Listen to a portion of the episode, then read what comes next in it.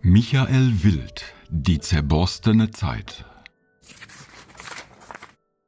Dass man Geschichte durchaus interessant, sogar spannend und unterhaltend darstellen kann, hatten schon Bücher wie Acht Tage im Mai oder Februar 33 bewiesen. Nicht ohne Grund bezieht sich Michael Wild in seinem Vorwort auf Deutsche Geschichte des 19. und 20. Jahrhunderts vom Historiker und Erzähler Golo Mann immer noch ein Highlight der historischen Literatur. Nicht als Vergleich, sondern um eine neue oder weitere Art der Darstellung der unruhigen und unrühmlichen Zeit in diesem unserem Lande zu eröffnen.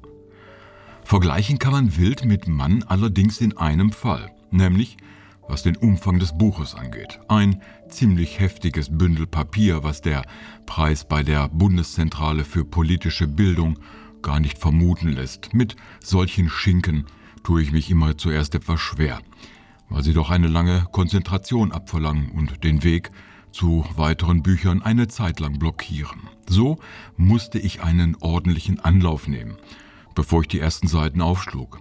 Schon im Vorwort kündigt Wild jedoch an, ein anderes Herangehen an die Erzählung der Geschichte wählen zu wollen als andere Autoren. Vereinfacht gesagt, einmal er gröber, andererseits detaillierter.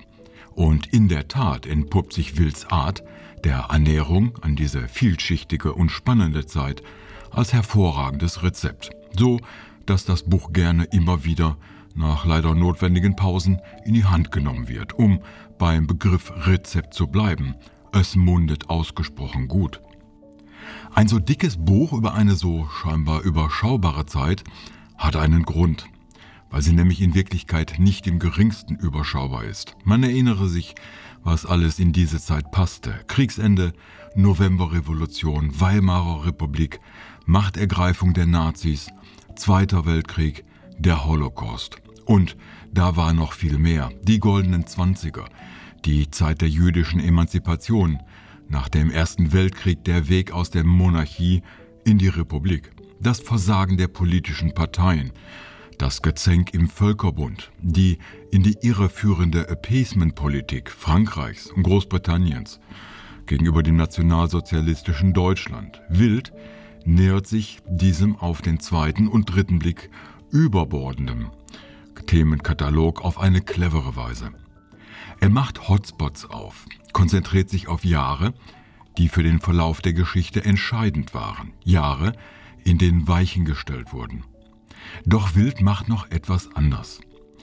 Neben den historischen Daten und Fakten flechtet er die Tagebücher von Zeitgenossinnen und Zeitgenossen ein, Menschen, die in Süddeutschland, Hamburg und in Dresden wohnten, die Christen, Juden oder Halbjuden waren, lässt die Ereignisse noch einmal aus ihren Aufzeichnungen lebendig werden. Doch nicht nur so bekommt seine Erzählung dieser Zeit ihren Reiz. Zwar steht Historisches und Politisches im Vordergrund, doch eben nicht nur. Der Blick geht auch tiefer in das gesellschaftliche, private und kulturelle Leben, gerade ab 1933. Wie das Leben der People of Color, die es schon damals gerade in den Großstädten gab. Über die Besucher und Auftritt der Jet Josephine Baker und ihre Wahrnehmung in der deutschen Bevölkerung was Samuel Beckett auf seiner Reise durch Deutschland erlebte und wahrnahm.